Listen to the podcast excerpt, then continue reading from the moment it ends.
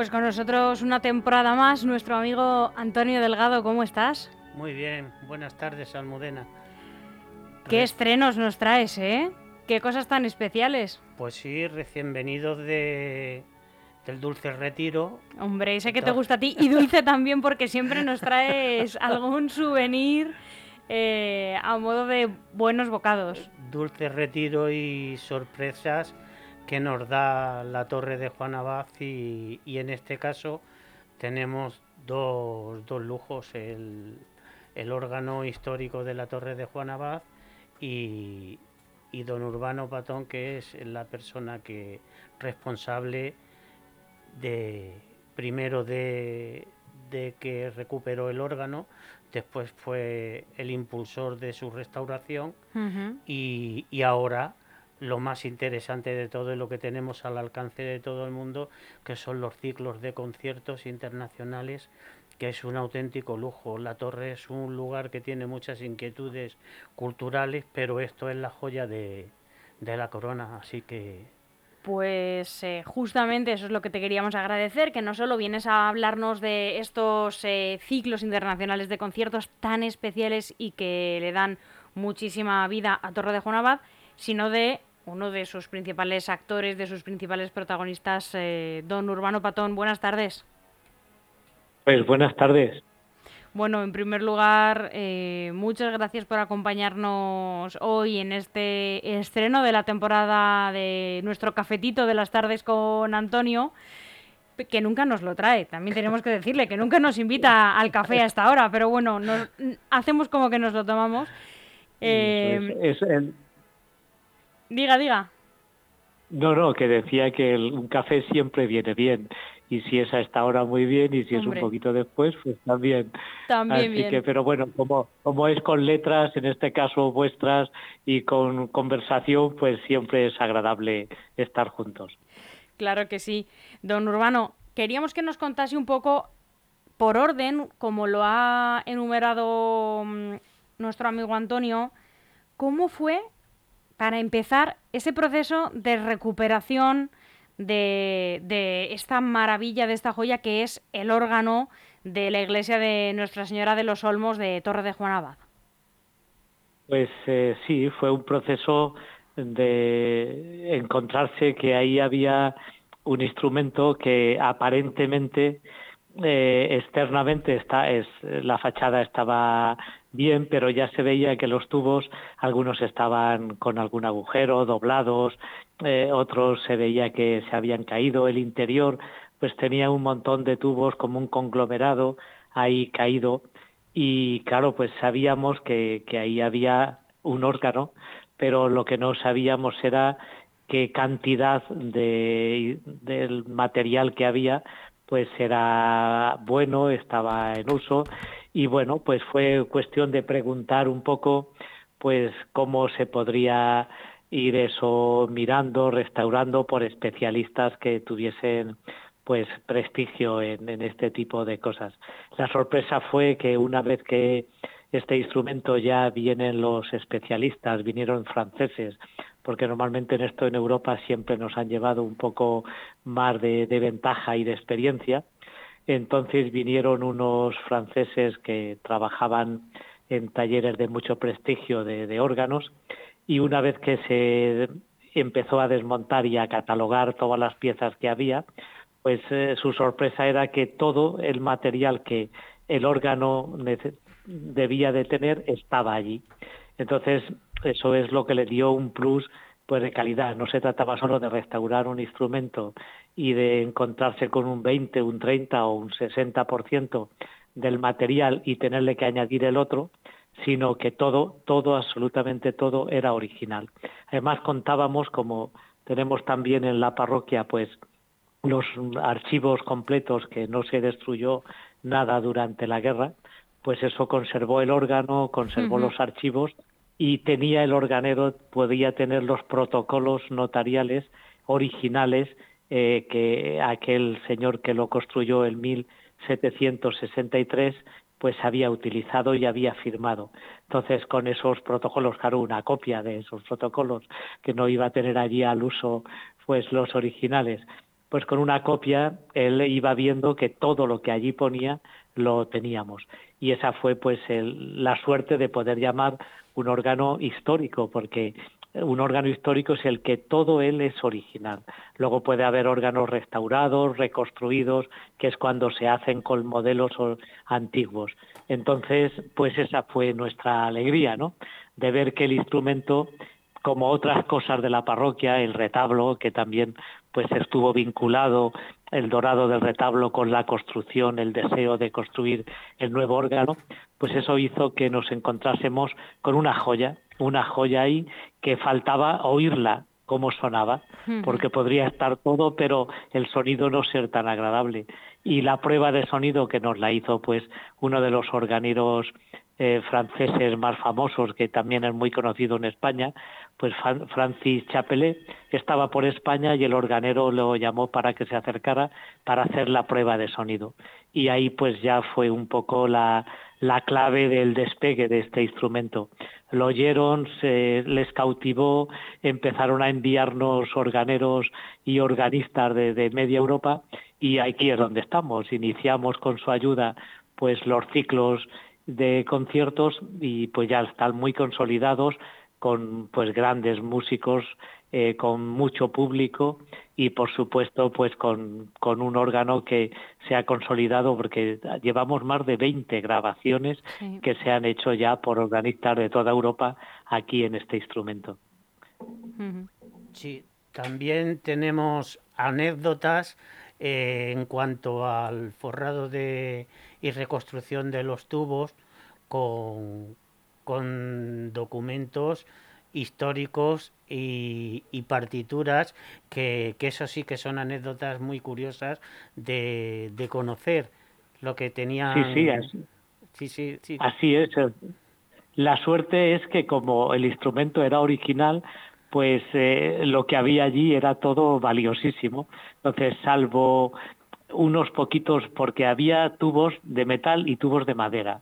Los tubos de madera había que forrarlos con papel para que se quedaran estancos con las colas y el aire no se perdiese. Claro.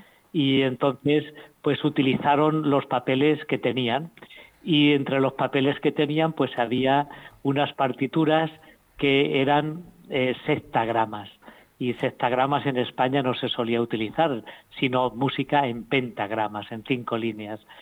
¿Por qué habían llegado aquí? Pues esas sextagramas aparecen porque probablemente, casi con toda seguridad, esas mm, era música inglesa que había llegado a la corte española cuando el duque de Buckingham vino a pedir la mano de, la hermana del rey. Probablemente como aquello no salió y al final el matrimonio no se concertó, pues el duque que había venido con sus músicos, sus partituras, esas partituras se habían quedado por el Palacio Real, probablemente es la investigación que han hecho pues algunos musicólogos, entre ellos Alejandro Masó, pues entonces esa música a través de la madre de Quevedo, que era dama de la corte, pues había llegado a la torre y eran unos papeles pues que bueno en España ya no se haría música inglesa puesto que aquí ya estábamos con la contrarreforma ellos ya habían roto con la iglesia y era imposible no que esa música se oyese y encontraron la mejor manera pues de utilizarla forrando esos tubos. Junto a esos también hay partituras de primera edición de Correa de Arauso, que era el gran músico sevillano que había estado también por Jaén de organista, y entonces pues también hay, hay unas piezas. Es decir, que hemos respetado todos los papeles que se han podido conservar, se han conservado y solo los del fuelle, que claro está al exterior, se movía más y estaba más a mano, pues estaban más deteriorados y sí que hubo que sustituirlos, pero eran letras de unos misales de del latín antiguos y se han sustituido por otros misales de los que teníamos antiguos en la parroquia y nos dijeron que la proporción de celulosa y, y eso pues era prácticamente la misma y entonces no alteraba nada. Pero no obstante, claro, el color de las hojas pues se nota las del fuelle exterior que son diferentes a todo lo original que tenemos en el interior. Así que es una garantía más de, de la pureza y de la originalidad de este instrumento. Don Urbano, yo es que estoy abrumada con la cantidad de información, la eh, vastísima sabiduría que tiene usted acerca de, los, de, la técnica de restauración, claro, porque lo ha visto de cerca, paso a paso, y, y, soy totalmente consciente del enorme interés y, pasión que le habrá puesto a la restauración y a, a ver el órgano estar donde, donde está a día de hoy, pero... en el momento en el que eh, descubre, por decirlo de alguna manera, esa joya, eh, visualiza el ciclo de conciertos que ya va por su vigésima primera edición, como un pues, sueño eh, hecho realidad. Eso es, nosotros lo que queríamos era que ese instrumento mm, no estuviese ahí inútil y a punto de romperse y a punto de desaparecer, porque yo cuando empiezo a, imaginar que eso había que mirarlo y restaurarlo, pues eh, a mí me decían que dónde iba, que estaba un poco loco, ¿no? Que eso eran instrumentos que ya estaban pasados de moda, que era una música que no le gustaba a nadie, pero incluso compañeros de sacerdotes nos dicen, pero bueno, no gastas tiempo en esto, si esto no le gusta a nadie y tal. Y ahora, pues 21 años después ya de restauración y pues bastante más, casi 25, 26, porque tardamos como cuatro, tres, cuatro años en poder pues llevar el sueño a la realidad, pues ahora vemos que es que en Madrid yo conozco parroquias que están, también algunas por aquí por Ciudad Real, que se están trayendo instrumentos incluso de, Europa que, se han quedado allí, que ya no los utilizan y que los suelen regalar a quien los quiere escoger. Es decir, que el órgano en estos 21 años ha pasado a ser ya un instrumento apreciado y querido. Antes tenía pues esa mala fama, ¿no? De ser una música solo de iglesia y tal. Pero claro, es que es un instrumento que cuando se conoce, y yo conozco algunos de los organistas jóvenes, porque nos gustó mucho mm, promocionar junto con los grandes maestros que también gente joven de la provincia o cercanías que querían. Tal vez hubo gente del, del piano pues que se vino a conocer el mundo del órgano y bueno, uno de ellos es el actual organista de la Basílica de Jesús de Medinaceli en Madrid, que es un chico que, que, nació aquí conociendo este instrumento, él es de Valdepeñas, de un pueblo próximo, y entonces pues el, primer instrumento que él conoció, el primer órgano, fue, fue este.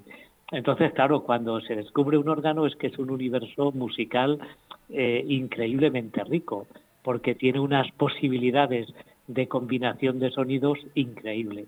Y claro, eso hace pues que sea un instrumento que es muy creativo porque se puede combinar los sonidos con un teclado que está partido y, combinar con registros, con lo cual él, con mil tubos donde tú puedes echar el aire y combinarlo en múltiples combinaciones, pues hace que un concierto pueda sonar de muchísimas maneras distintas. Sí, casualmente el sábado pudimos disfrutar en directo tanto de, del concierto in situ dentro de la parroquia por la resonancia y la acústica que tiene, que, es un lujo. A mí se me están poniendo los vellos de punta de recordar, de recordar el concierto porque fue genial. Que el, el concierto fue genial, pero de todas formas ¿Cómo configura el milagro urbano de poder traer cada año y superarse porque es a nivel internacional los organistas que vienen y que cada vez es, que es que es impresionante. Y encima está fomentando la cantera que tiene una cantera también local. Es que todo es importante. O sea yo creo que los grandes músicos vienen por la calidad de este instrumento. Claro, que tiene de especial. Pues tiene de especial, primero que es histórico, que es original. Luego que dentro de que es original, pues en su tiempo debió de ser muy bueno, porque lo especial es su sonido. De hecho, es que todos los organistas que vienen y han venido, pues eh, por poner un ejemplo, el organista del Vaticano viene cada año a Torre de Juanabaz a tocar. Ha grabado un disco él aquí o sea, un señor que se lo rifan, eh, que puede ir a tocar a donde quiera, porque es al revés, tiene que ir diciendo que no a, a muchos sitios, porque solamente por el nombre, por el prestigio, pues entonces, y, y él cada año es fijo con nosotros. Y como él, pues otros muchísimos, ¿no?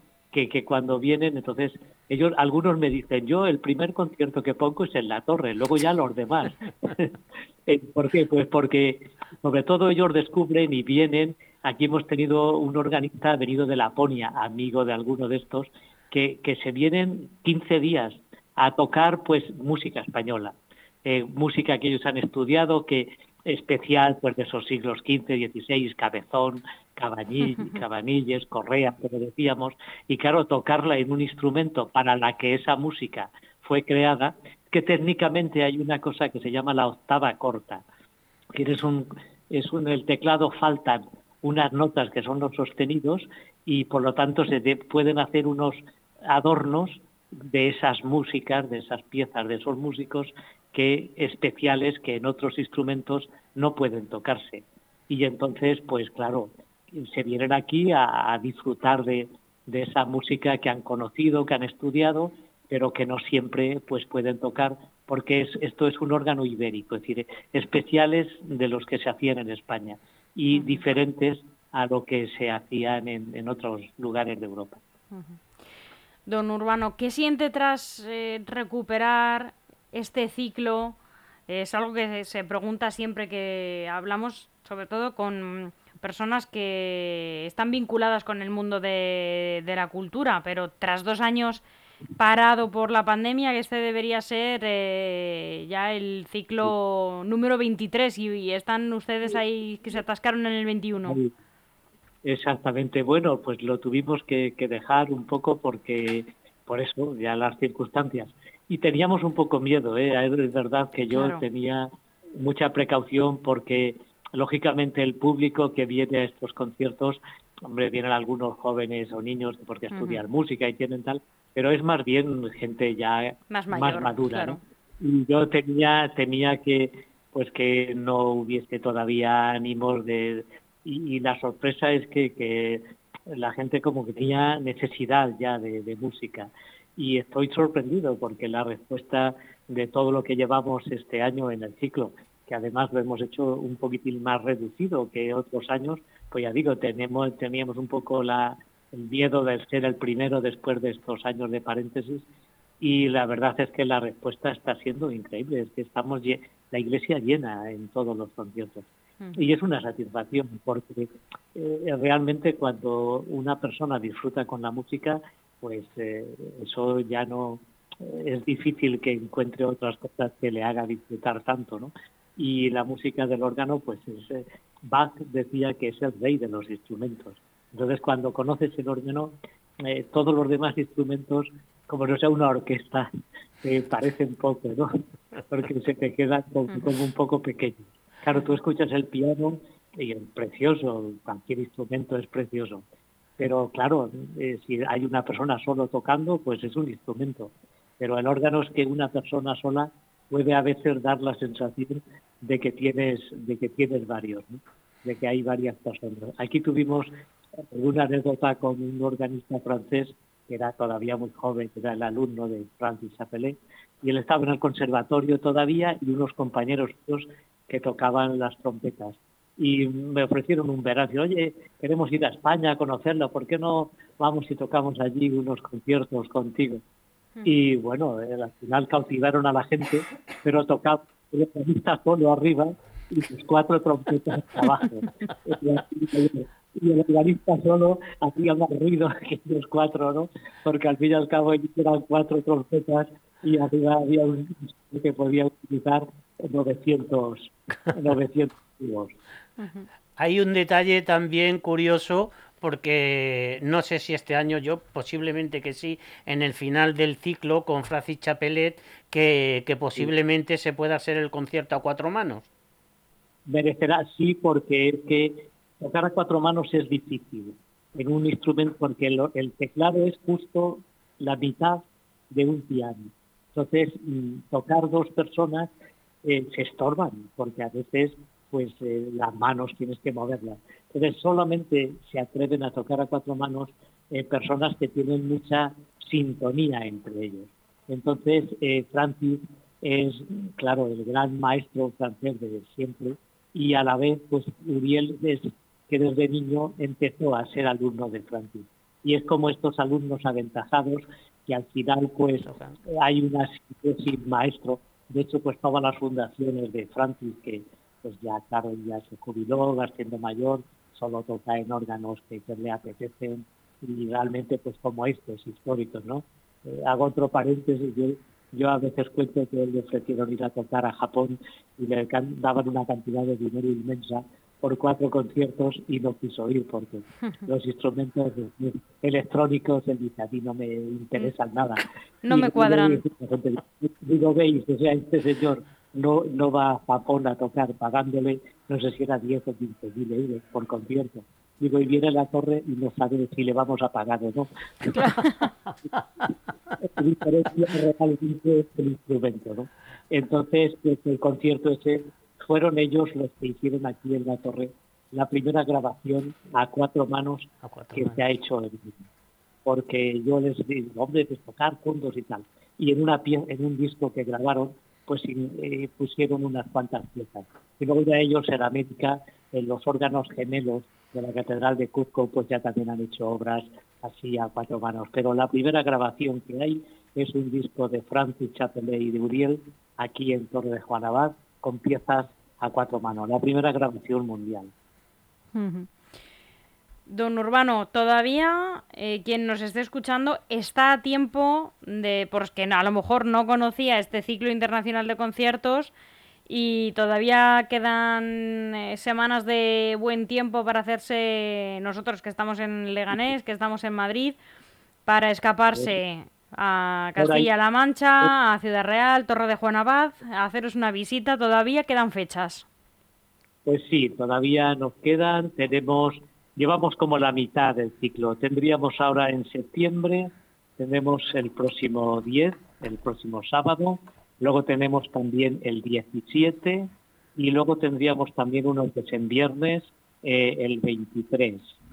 Y luego pues tendríamos en octubre el, el primer sábado, el día 1, y el último sábado, que sería Francis y Uriel para pues el broche de oro de este año, pues con, con el que es, gracias a Francis eh, Chapelet, es que en España eh, no se perdiera en esos años difíciles eh, la música de órgano. ¿no? Él es un enamorado, vino a España, descubrió que en la tierra de Campos, por todo aquello de Castilla y León, allí no había habido guerra, es decir, no, la guerra no destruyó el patrimonio y entonces había, hay bastantes instrumentos y él descubrió esa zona y bueno, al final pues la conocía mucho porque los problemas los tuvimos de Madrid al sur, es donde pues se perdió muchísimo patrimonio y órganos casi todos. Hay una cosa que indujo a que se perdieran órganos, y es que había una leyenda que decía que el sonido era tan bonito en los órganos porque la aleación de los tubos de metal eh, tenían una mezcla también de plata y mm. eso yo se lo ve a los organeros que lo restauraban y dice, es una leyenda que está por toda Europa y dice, jamás hemos visto en la aleación plata. Pero eso sí que ha sido la causa de la muerte de muchos instrumentos porque robaron los tubos para, para nada. buscar. Exactamente. Claro. Don Urbano, antes de, despedirle, eh, queríamos hablar también del templo que acoge este, este órgano, esta joya, porque eh, también es una joya en sí misma, su retablo es una joya también y eh, así lo va a reconocer la Junta de Castilla-La Mancha y están pendientes de que lo declaren por fin un bien de interés cultural, si no me equivoco. Sí, sí, así es. Están ya pues ultimando todo lo que es la documentación que que la Junta necesita para reconocerlo. Y bueno, pues es eh, lo mismo que el retablo. Además van muy unidos el órgano y el retablo. Es un instrumento, es un retablo que es una pieza que se ha conservado exactamente mm, como se creó. Eh, el, órgano, el retablo se comienza en 1580, lo hace eh, Francisco Cano, que es, tienen un taller del cual luego sobrino de Francisco Cano será el gran conocido, el más famoso Alonso Cano, ¿no? El andaluz de por Sevilla, pues continúa él haciendo grandes, grandes obras. Entonces, es una pieza que nos decían ahora los restauradores, la restauración ha sido limpieza, porque el estado de conservación era perfecto, no tenía interiores, ni estructurales, ni, ni desfilófagos en la madera, ni nada, y la restauración ha sido pues quitarle esa pátina de suciedad que el tiempo claro. había ido dejando y desde 1580 pues no, no se había tocado. Es verdad que en dorado se, con el pan de oro se hace luego ya en 1751 y precisamente cuando termina en el dorado es cuando tenemos en los protocolos la decisión que, que toman en el pueblo de hacer un órgano habría un órgano más pequeñito del cual nos queda por ahí un tubo eh, suelto que me lo dijeron, dice, este no es de este órgano, desde el anterior. Porque normalmente cuando pues hicieron el nuevo, todo el material que podían reciclar del anterior no lo hacían. Y entonces, pues por esto, por el dorado del retablo, deciden construir un órgano. Entonces están fusionados los dos y bueno, pues es escuchar música celestial en un espacio bellísimo, increíble, pues con un retablo manierista lleno de detalles, de color y sobre todo ahora pues del brillo del oro, ¿no? Es decir, que realmente pues era la atmósfera que, se quería trasladar. Estamos en época eh, cuando el retablo de Felipe II y él decía pues que, que las iglesias eh, son el palacio del, del, del cielo y si él y el rey de la tierra vivían en un palacio, pues que las iglesias tenían que cuidarse y hacerse pues eh, que fueran realmente bellas ¿no? y aquí pues la suerte de la historia pues las ha conservado se han destruido y todo lo que tenemos es original. Y bueno yo creo que es un deber que, que se haya pues mantenido recuperado y, y puesto como se dice mucho no pues puesto en valor y conocimiento para que la gente lo pueda disfrutar. Y es que venir y estar contemplando ese retablo y escuchar esa música, bueno, hay gente que me dice que su experiencia es incluso física, la que sienten de emoción, la que no solo es disfrutar con la música, sino que, pues eso, de, de una algo físico que sienten de, de, de emoción, de, de, escuchar pues algo tan, tan hermoso. ¿no? Claro, la experiencia es completa.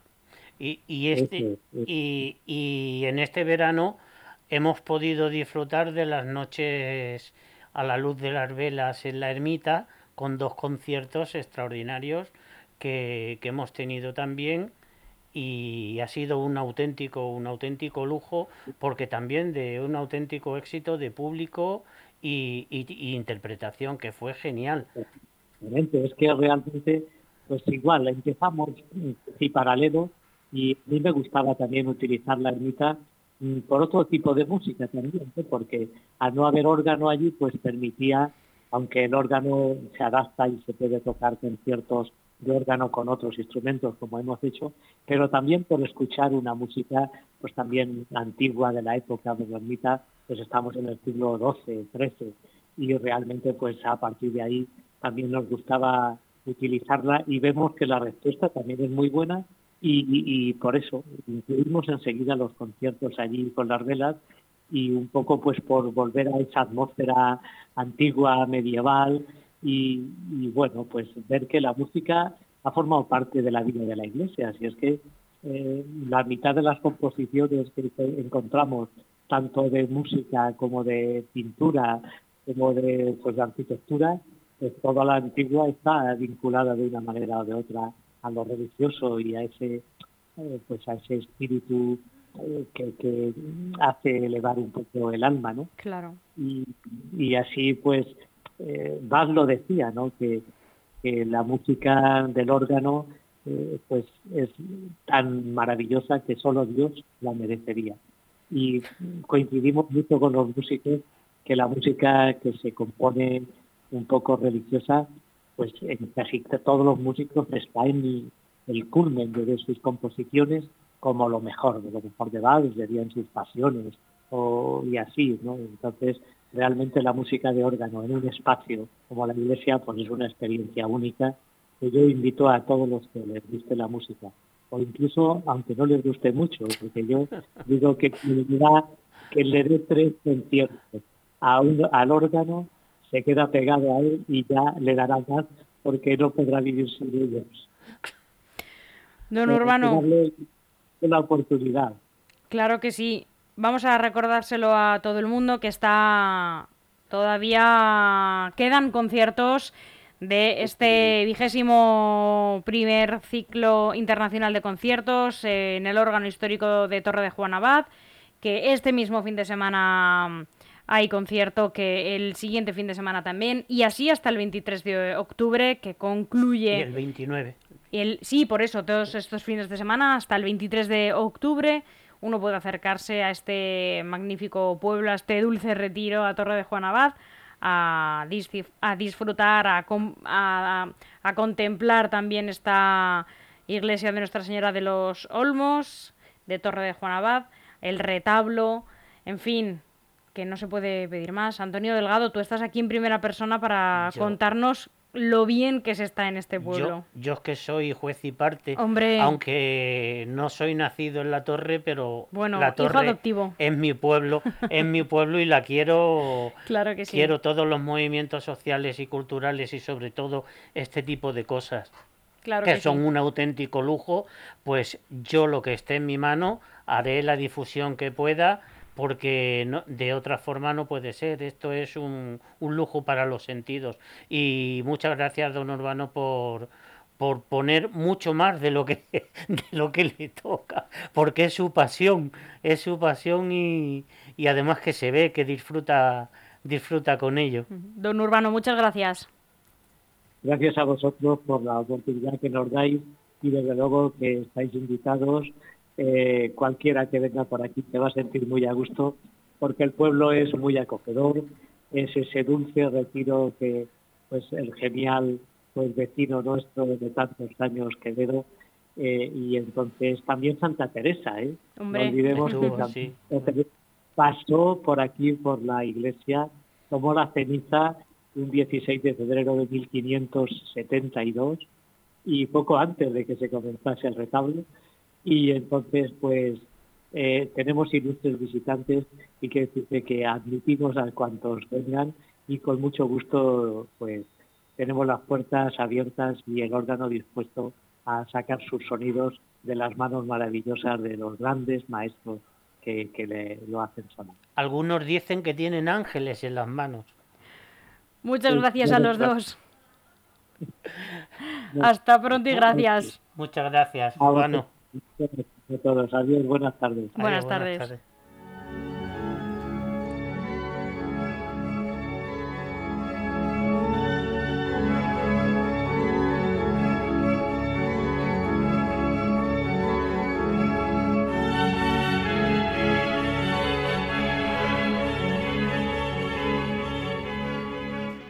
Aún hay algunos que piensan que la radio debe sintonizarse. Nosotros no. Descárgate la app de LGN Radio en Google Play o App Store.